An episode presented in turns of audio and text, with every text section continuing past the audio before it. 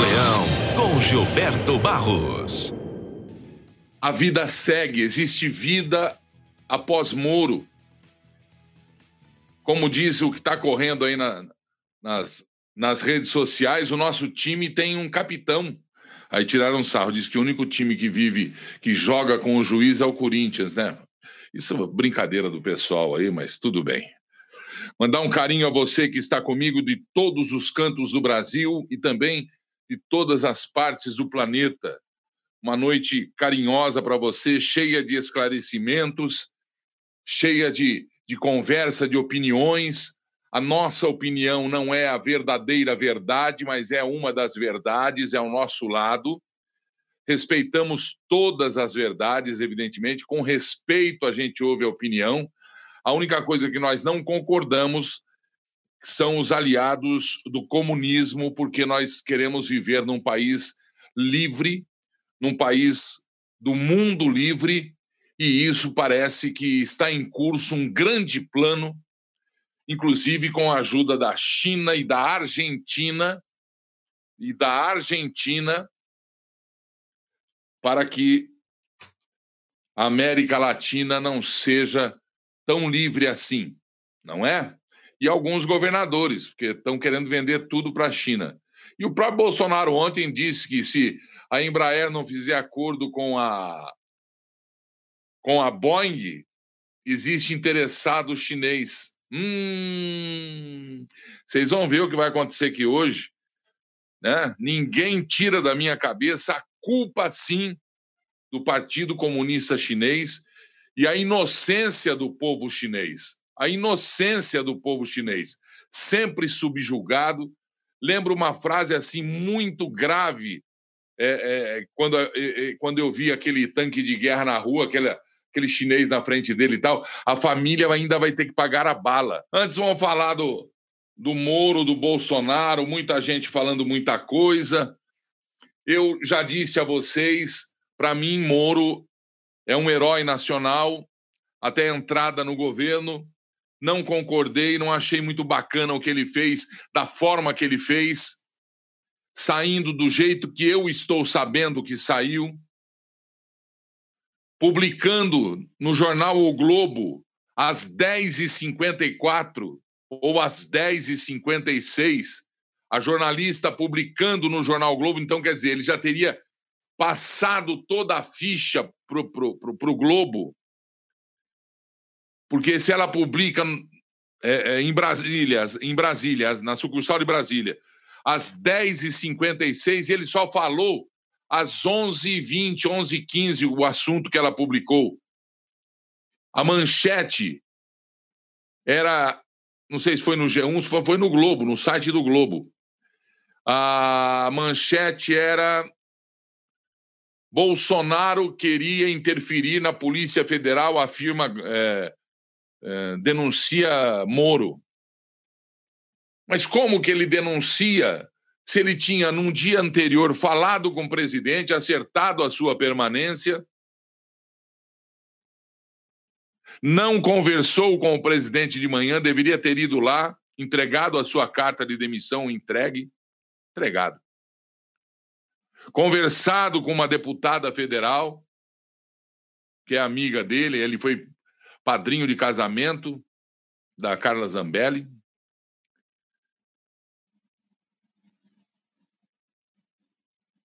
Feito o print da conversa no WhatsApp, passado todo esse print para a Globo, ido para o Ministério, o Estado lá, eu estava lá, Ministério da Justiça, marcado a coletiva às 11, se atrasou um pouco, entrou 11h20, falou o que ele falou, mas já tinham publicado. Quer dizer, o Globo deu. Foi um furo antes do furo. Foi uma notícia antes da notícia acontecer. O Globo disse que ele afirmou, mas ele só afirmou isso 20, 30 minutos depois. De novo, eu volto a dizer: o que Sérgio Moro fez para o Brasil É o herói da década, do século. Não conhecia o que era herói até então.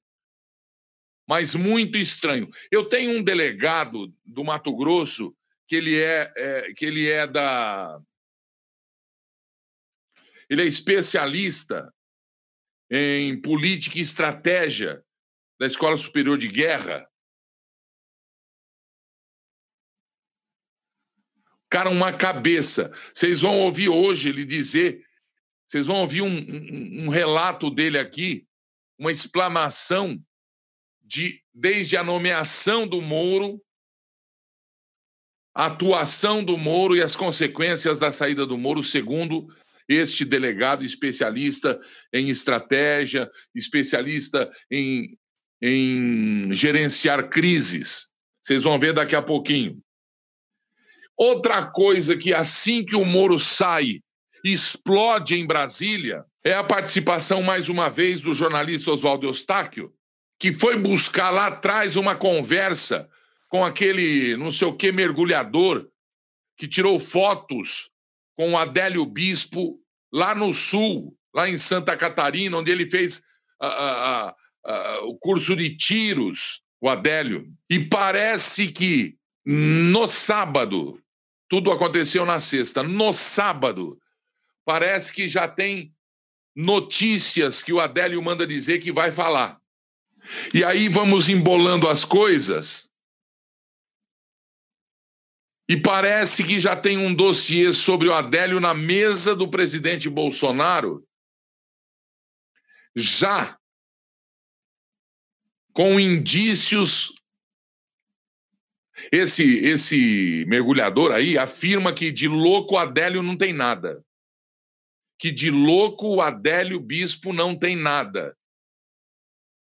Ele tinha um dinheiro bom na conta que ele tinha dois, três computadores no, no quarto do hotel, seis telefones ou quatro telefones celulares, desempregado e membro do PSOL.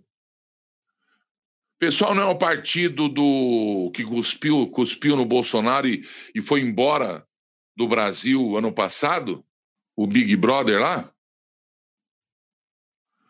Ele foi embora por uma circunstância que não foi apurada, não foi divulgada, estava nas, na, na, nas conversas do Intercept quando o Moro e o Bolsonaro tiveram invadidos os telefones e etc. E autoridades estavam lá no, no diálogo. Tudo isso começa a ferver em Brasília. Bolsonaro vai hoje pela manhã e levo o ministro Paulo Guedes e alguns ministros, aquele fantástico, fabuloso ministro da infraestrutura, falhou o nome aqui agora, meu colega engenheiro, e aí Paulo Guedes começa a falar e a bolsa sobe quase 20 pontos, depois vai baixando e hoje termina subindo dois pontos, não sei quanto mas o dólar também está muito alto. Já disse para vocês, valor de um dólar normal, sem essa putaria que existe no Brasil. Hã? Tarcísio. Tarcísio. Tarcísio. É, Gomes, é, o Tarcísio, ministro Tarcísio, da infraestrutura. Ele é fabuloso. Ele é técnico, ele trabalha, como o, o, o Paulo Guedes é, ele trabalha. É o Brasil não está preocupado com a biografia dele, que foi outra grande falha que eu achei na saída do meu herói Sérgio Moro. Preocupado com biografia.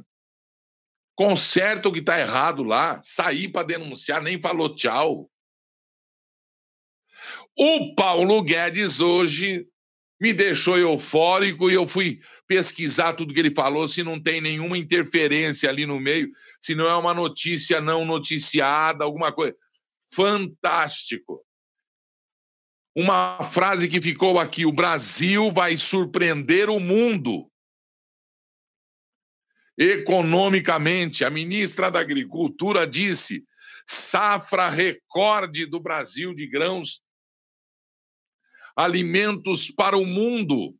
O Brasil começa a andar nos trilhos mais uma vez. Estradas serão abertas. A parte de tecnologia. Não teremos frentes de trabalho porque não haverá necessidade. O Brasil vai sair da pandemia, que vai ser a fase mais difícil para todos nós, mais do que esses quase 40 dias já que eu estou aqui dentro, e que você também está. Nós vamos começar a abrir a economia do Brasil, que não fechou, porque todos os gêneros e necessidades primordiais do planeta continuaram a ser produzidos e consumidos no Brasil e recorde de exportação de gêneros e bens manufaturados. Manufaturados. Parabéns, povo brasileiro, viu? Que orgulho eu tenho de você. O Brasil é duro na queda. Ele capota, mas não tomba. Ele enverga, mas não quebra. E quando eu falo Brasil, eu falo você, eu falo eu. Eu falo aqueles milhares, milhares, milhares de pessoas que foram ontem em frente à casa do Nhonho, do Botafogo, da Odebrecht, que vai continuar sendo investigado pela Lava Jato, sim. Já avisou o novo ministro da Justiça, já avisou o novo diretor da Polícia Federal e já avisou o presidente. Família minha, nenhum membro de minha família está sob investigação da Polícia Federal. Nós inventamos muito. As pessoas, os comunistas, os, os, os quanto pior, melhor, inventam muito. Por isso é que a fake news tem sim que ser feita para olhar aqueles maus brasileiros, péssimos seres humanos, que querem o mal das pessoas, querem o mal. Como é que pode querer o mal de uma outra pessoa? Um ridículo que tem aí alguns anos de vida e acaba. Vai prestar conta para Deus?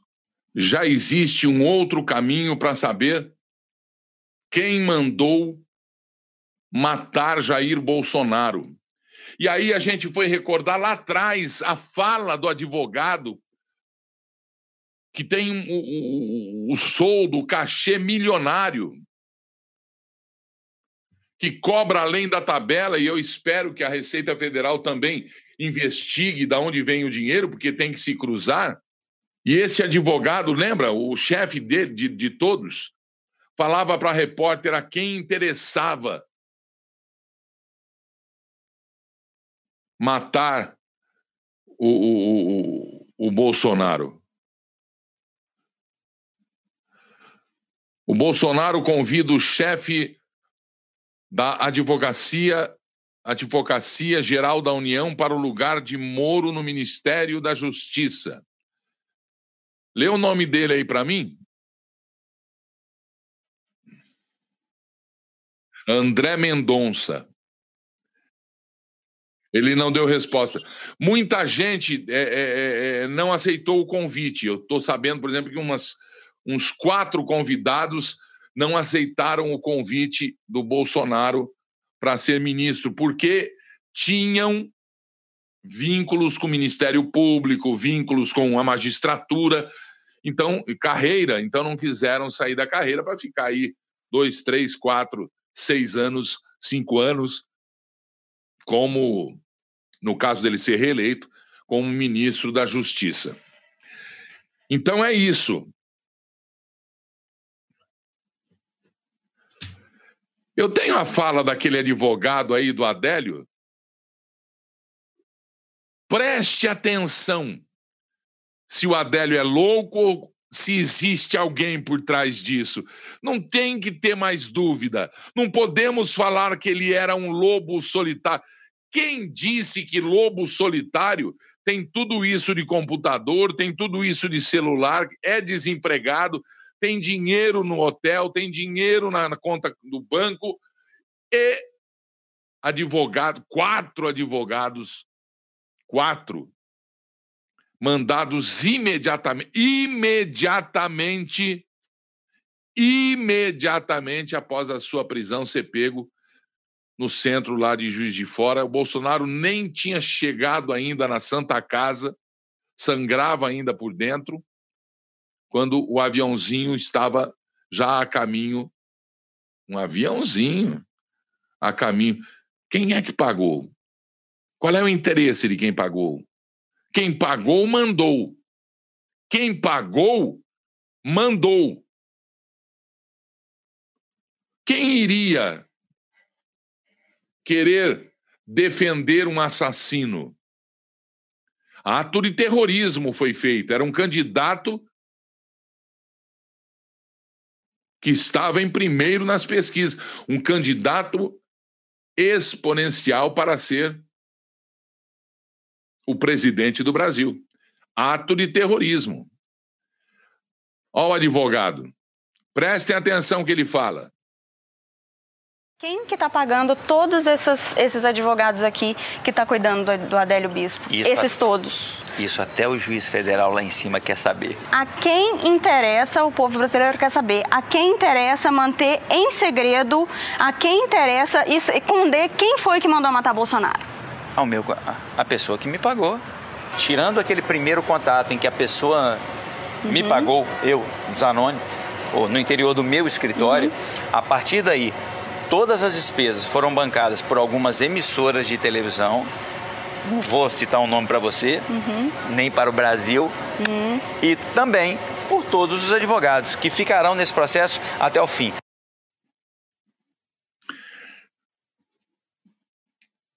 E fica por isso. Ele tem a prerrogativa do silêncio, ele tem a prerrogativa de salvaguardar não o nome do cliente. De proteger, de não fabricar provas contra o próprio cliente, tudo bem. Mas pode. Num ato terrorista desse, ele pode ser como nós, jornalistas, não divulgar a fonte, mas o imposto de renda. Então, eu posso, eu, como jornalista, falar assim: ah, eu, eu recebi, eu pego uma propina aí, como muitos pegaram dos governos passados, dos comunistas de há 20, 25 anos atrás, pego uma propina e não preciso declarar, quer dizer, declaro e falo que eu recebi de um trabalho, não dou a fonte, posso? Não, posso não. O Brasil concordou que eu posso, porque se ele não pode, tem que saber quem é que pagou ele redes de televisão e ninguém representando as TVs eh, protestou, ninguém entrou com, com sei lá, com um processo para que ele se esclarecesse, para que ele se, se explicasse. Ninguém das redes de televisão, não apareceu nenhum advogado, nenhum processo das TVs é, é, é, questionando na justiça ou ele se retrate, ou ele se explique o que é que, quem é, o que é, sei lá, nada. Agora vai ter que, agora vai ter que beber água onça. Como é que pode um negócio desse aí? Inacreditável, não? Inacreditável. Eu quero pedir para que vocês se inscrevam no nosso YouTube, que você mande o, o likezinho no nosso Facebook, Batemos mais um recorde de audiência hoje e abraçar a minha equipe toda, dizer que com muita honra e com muito orgulho a gente está fazendo a TV Leão já há dois anos e pouco. Muito bem, mas atenção, Brasil! O especialista em estratégia da Escola Superior de Guerra, um delegado da ADESG, lá no Mato Grosso, deu um depoimento, um áudio que uma fonte me passa e essa fonte é fiel sobre a nomeação, a atuação e as consequências da saída de Sérgio Moro do governo de Jair Bolsonaro, que escalou o time, o nosso capitão, e pôs o time em campo hoje, dando o comando ao Paulo Guedes, não o protagonismo, o comando, porque o protagonismo é dos 20 não sei quantos, 22 ou 21 ou 23 ministros de Estado da, da Federação do Brasil.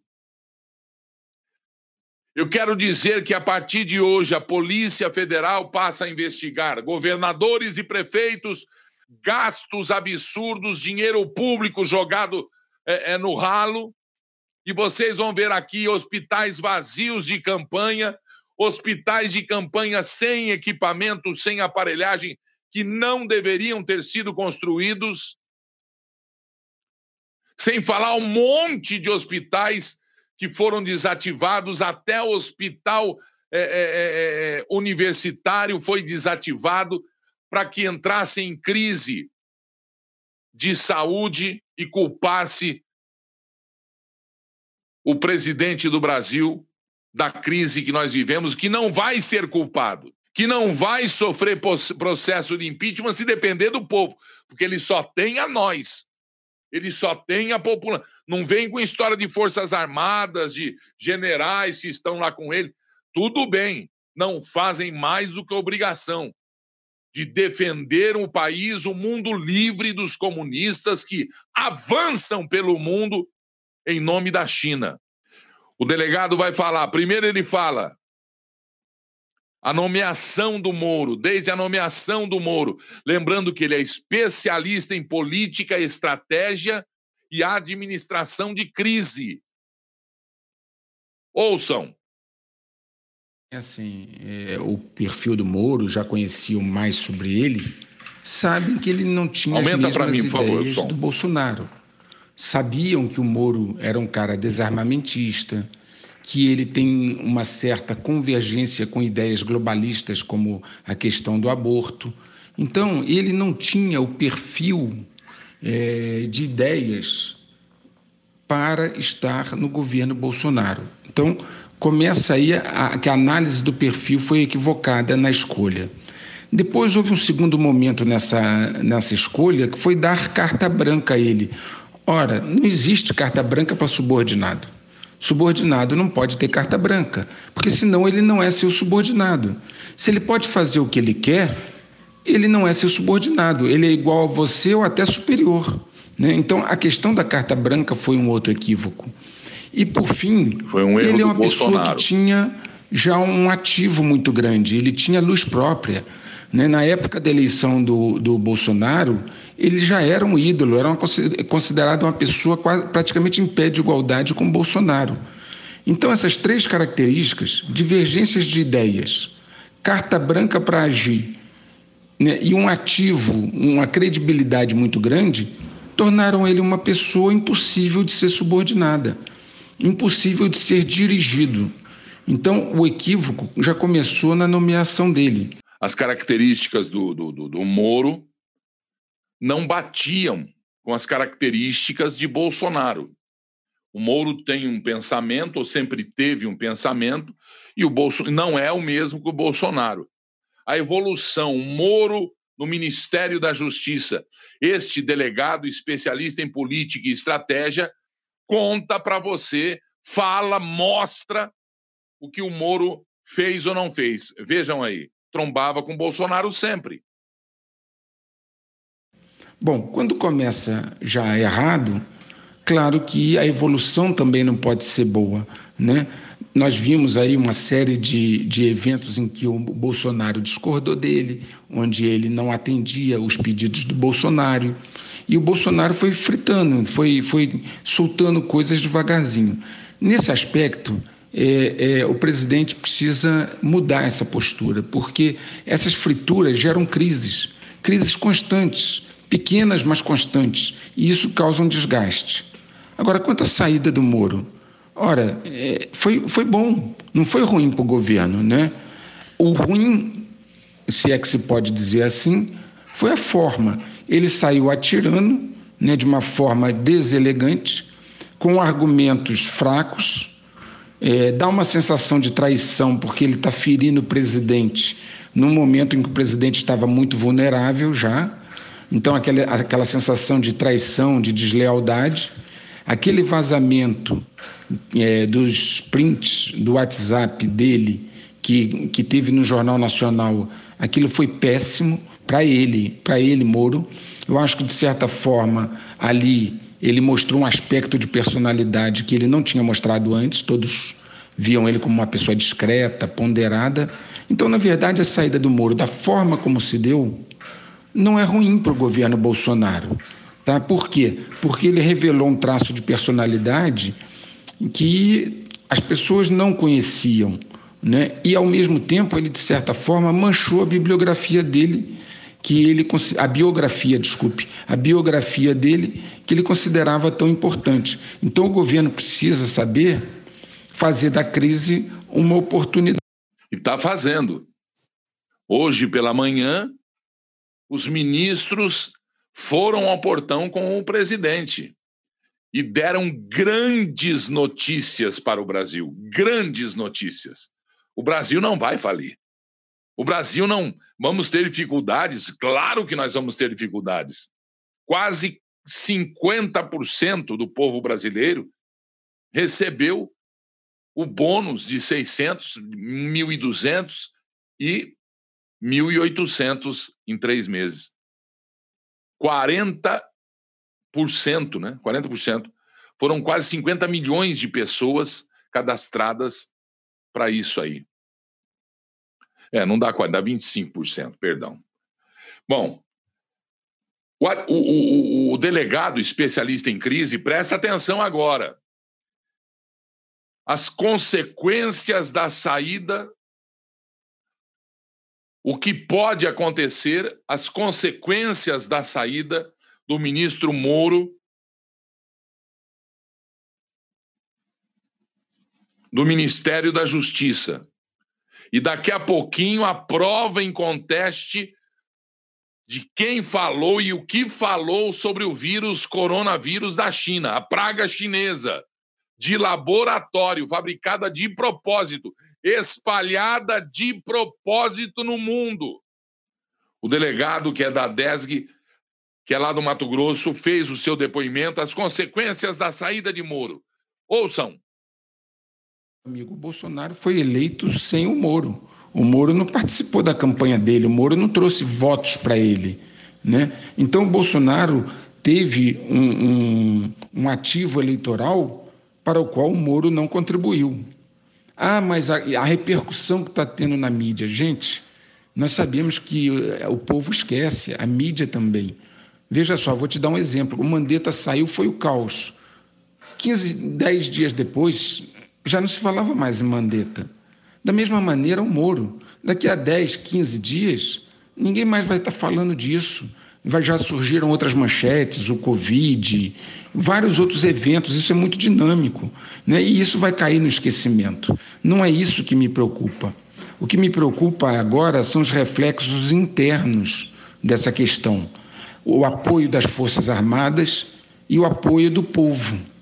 Enquanto Bolsonaro tiver apoio das Forças Armadas e apoio do povo, mesmo que seja uma parcela do povo, mas seja uma parcela aguerrida, né, militante, que vai nas ruas, que protesta, não tem impeachment nenhum. Não tem impeachment, não tem renúncia, não tem queda de governo. Não existe queda de governo que tenha apoio das Forças Armadas e que tenha apoio de uma parte do povo. É impossível. Exceto se as Forças Armadas se afastarem dele. Aí seria, do ponto de vista estratégico, é, muito, muito pior do que o que tem acontecido. Né? Então, assim, as consequências dependerão muito do que vai acontecer daqui para frente na questão do apoio das Forças Armadas e do povo, pelo menos dessa parcela do povo que o apoia fortemente. Né? Veja só, o Bolsonaro é Bolsonaro. Né? Essa forma dele se portar tem um lado não bom porque gera muitas crises e tem um lado que o pessoal vê como uma pessoa transparente, honesta, etc. Né? O que precisa ter é uma assessoria, uma assessoria forte, bem estruturada, com visão estratégica, que faça contenção e mitigação do, de riscos. É ela que tem que fazer o gerenciamento de danos. As tempestades, amigo, virão. Né? A noite sucede o dia. Só que as pessoas têm que estar preparadas. A diferença quem é pego de surpresa por uma tempestade e quem não foi é aquele que olhou, viu e se preparou para isso, se antecipou aos acontecimentos. Né? Disso, é, é nesse sentido que ele precisa de uma assessoria muito forte do ponto de vista estratégico. de gerenciamento de danos, de previsão de cenários, porque senão acontece aquilo que você leu nos meus artigos, o bloqueio de percepção do todo, que é uma técnica utilizada pelas agências de inteligência a nível mundial para bloquear a percepção de um governo ou de um grupo de pessoas, para que elas sejam pegas de surpreso pelas crises. Né? Então, eu estou te falando aqui, eu, professor Luiz Antônio, estou te falando de coisas que eu escrevi nos meus artigos e nas minhas lives, né, nos vídeos sobre a série Checkmate Global. Ele não tem que estar preocupado com Dória, Witzel, Maia, Alcolumbre, STF, né, no sentido mais decisivo, porque esses aí são só peões. São peões que são, são usados pelos autores do checkmate global. Devem ser tratados? Claro Devem ser anulados? Claro. Deve haver uma estratégia para lidar com eles? Claro. Mas ele tem que ter uma visão, e eu não noto isso é, no governo, nem na Atenção, Brasil. nem nos filhos dele, uma visão do checkmate global, que é uma coisa muito mais profunda. São pessoas de um poder econômico desproporcional. Está aí, ó, a China fazendo o que quer no Brasil, e a China é um dos braços dos autores do checkmate global. Agora tem até frente parlamentar Brasil-China. Quer dizer, coisas assim é, absurdas, mas por falta de uma visão estratégica do governo, uma visão de quem realmente está por trás disso. Você lembra que em 2013 eu te antecipei o que ia acontecer em 2014, a questão da Petrobras, as questões da, da, do monitoramento. Por que, que eu consegui fazer isso? Eu consegui porque eu tenho informações e eu conheço como funciona o sistema, como, funciona o que vocês chamam de mecanismo, mas é algo muito mais elevado, tá certo? Aquele que olha para as nuvens, vê, vê nuvens negras e dá de ombros, ou não sabe perceber esses sinais, vai ser pego de surpresa. E o que acontece é que o governo fica se desgastando, com crises constantes, toda hora tem uma crise, toda hora tem uma crise, isso vai drenando a energia. Né? Agora, não é hora de ninguém deixar de apoiar o governo, ao contrário. Agora é a hora de apoiar esse governo fortemente, porque a queda desse governo causaria um transtorno, um caos muito maior para o país. Pelo contrário, não importa por que motivos, mas por todos e vários motivos que eu poderia elencar aqui, mas tornaria essa, essa conversa longa, é hora de apoiar o governo é hora de dar sustentabilidade para esse governo, para que ele possa passar por esses momentos e que ele consiga trabalhar sem ficar é, administrando crises quase que diárias. Porque ninguém consegue viver administrando crises diárias. Ele tem que ter um planejamento estratégico. Ele tem que ter um plano de ação estratégica para suprimir ou anular essas crises que são normais e que surgem também e focar no que é mais importante a longo prazo ok? Para que ele sobreviva e a gente chegue lá.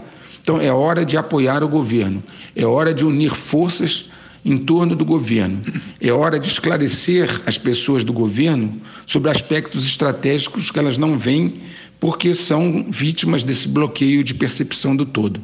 Parabéns, professor Luiz Antônio, parabéns. Muito clara a sua explanação. E nós estamos, portanto, no cheque mate global no cheque mate global.